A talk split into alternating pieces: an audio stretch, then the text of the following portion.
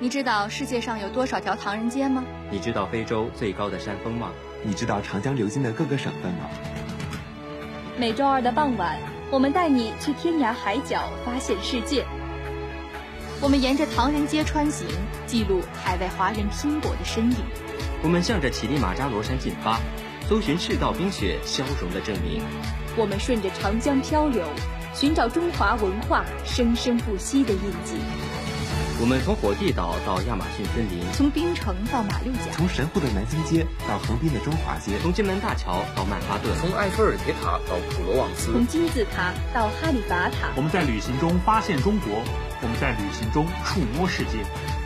边走边感悟，边走边发现，行走天地间，跟我看世界。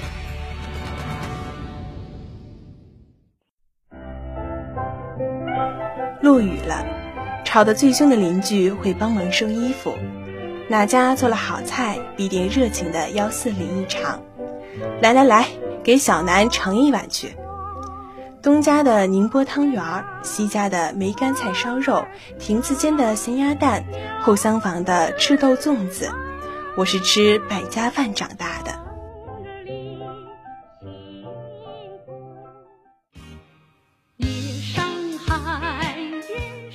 金宇澄的《繁花》里写，沪生说乡下人拍上海，就只能拍外滩十里洋场，这是洋人天下，跟上海有关系吧？阿宝说泰戈尔当初来上海住了一夜，跟鲁迅见面。泰老先生对鲍姐讲，从日本到了上海，日本是君子国，干净有礼貌。记者问上海呢？上海如何？上海印象呢？泰老先生讲，上海啊，西洋人的天堂。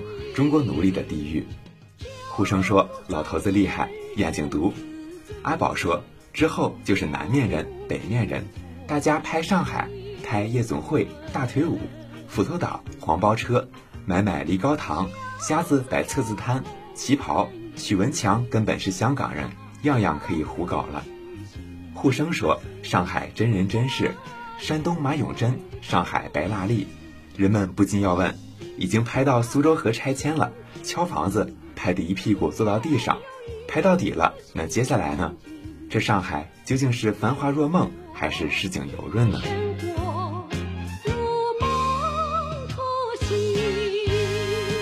这个城市仿佛一坛黄酒，有点度数，不是很辣；有点年头，不是很久；有点后劲，不上头。酒色浑浊，像盛好的琥珀。又像暮色中的灯火，就着五香豆或本帮熏鱼，美美的嘬上一口，醉眼迷离中，世界如此温顺。对上海的记忆从弄堂开始，弄堂有许多名堂，文雅里、大庆里这样的叫石库门，九江里八带头这样的叫广式里弄，静安别墅、霞飞坊是旧式里弄。上方花园、凡尔登花园则属于花园式里弄。从前苏州河两岸有大片棚户区，远望层层叠叠，恍若后古代主义安装。屋檐低矮，进出不能抬头。一到梅旱季，整天滴滴答答的漏水，叫滚地龙。后来以讹传讹，这里的居民被唤作滚地龙，平添了几分彪悍。出门需回避三分。离地五十米是另一个上海。灯火璀璨，彻夜不眠。那灯火的颜色跟弄堂人家的不一样，是冷的。在那些窗口后面，是高速运转着的贸易公司、咨询公司、投行、律所，是无量无尽的视频会议、越洋电话、股权纠纷、融资协议，是看不见的刀光剑影和滚滚财源。这座城市没有闲，闲是临阵脱逃。若要闲，无非搭上最近的高铁到苏州、到杭州，西湖边喝个茶，平江路上散个步，灵隐寺里上个香，找个青年旅社或精品酒店睡足一觉，然后杀回上海。平日无非是便利店的快餐或稍贵的所谓商务套餐，工作已如战场，口腹之欲再不得满足，着实是可谓残忍了。好在上海的味道无疑是丰富而精巧的。对于老上海来说，小绍兴几乎等于白斩鸡的代名词。切鸡师傅见多识广，看单、确认、装盘或打包，动作一气呵成。从小银壶里倒出一碗蘸酱，三下五除二切出一盘形貌工整的鸡，刷上麻油，皮黄肉嫩，骨子里还带有血丝的白斩鸡，经历三起三落、冰火两重天的考验，鸡肉柔嫩鲜甜，皮脆且韧。每一块都肥厚适宜，点睛之笔的麻油浸透在鸡肉里，在口齿间迸发出独有的鲜香，绵密富足，引人回味。特制酱油也大有来头，带有本帮特色的咸香味儿，包裹着一丝鲜甜。古法处理的葱姜末相得益彰，并不会抢了主角的风头。一入大湖春店内，便忍不住被翻修过的环境惊艳。大红灯笼高高挂。带着一点小资气息的怀旧时髦，三十多年经验的老师傅功力深厚，就连面皮的配方都可视当天的天气而调整。浇油、滚锅、加水、揭盖，行云流水，圆润的生煎紧紧挨着，在大铁锅里爆出滋滋滚油声，触动味蕾。这里的生煎能让食客闻到面粉的香味儿。全发酵的蓬松外皮，配上煎的焦香松脆的硬底，靠肉馅自身烧出的汤汁，更添口感丰腴。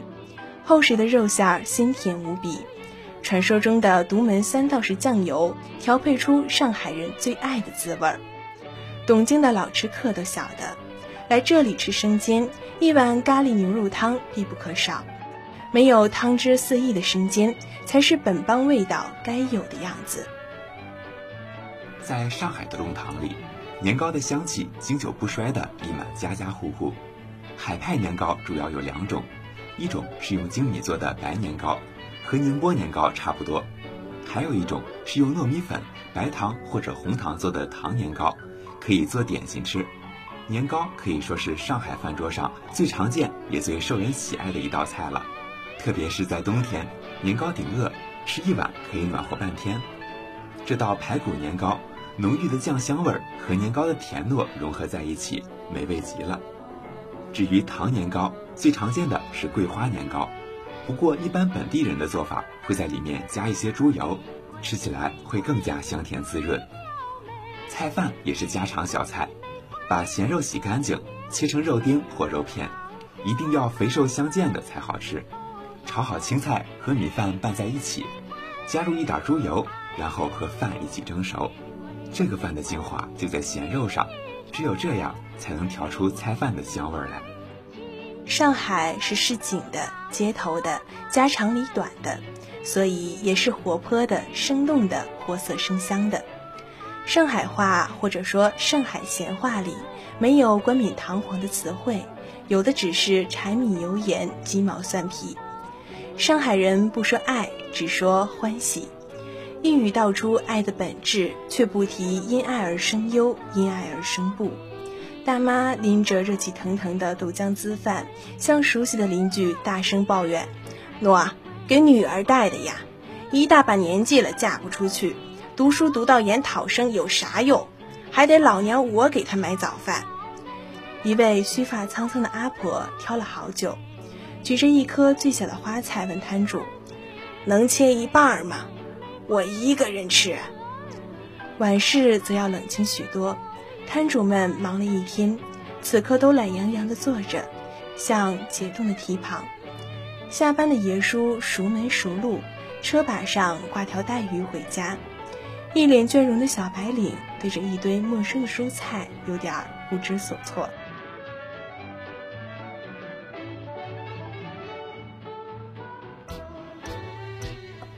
《金锁记》开头写道：“三十年前的上海，一个有月亮的晚上，我们也许没赶上看三十年前的月亮。年轻人想着三十年前的月亮，该是铜钱大的一个红黄的诗韵，像朵云轩信笺上落了一滴泪珠，陈旧而迷糊。在中国传统文化的格局中，上海地区很长时间内处于主流文化的边缘地带。先秦时期。”中国的文化中心在中原地区，儒、墨、道、法等百家争鸣，讲学论辩盛极一时。吴越一带则相对冷寂。宋元以后，中国文化中心转移到江浙一带，上海地区成为全国文化最为昌盛的地区。南戏的兴盛以及南戏作家的集聚，便是一个反应。到了近代，上海作为中国最早的五大通商口岸之一，其文化的演变史其实是一个中国城市逐渐走向现代化的历史。外国租界的进入以及各种思潮，造就了一个新的上海。这一时期，上海逐步形成了自己的海派文化。黄昏，一千条马路像一千条众多的河流，一万个窗口点亮一万盏灯。有无数匆忙的脚步敲打着地面，像落一场大雨。弄堂里，谁家忘了收衣服？谁家的孩子在叮叮咚咚的练琴？灶坯间的窗开着，油锅滋滋的响，空气里弥漫着油煎带鱼的香味儿。门虚掩着，等候晚归的人。永不落幕的是这悲心交集的市井人生。这是我们深深眷恋的上海。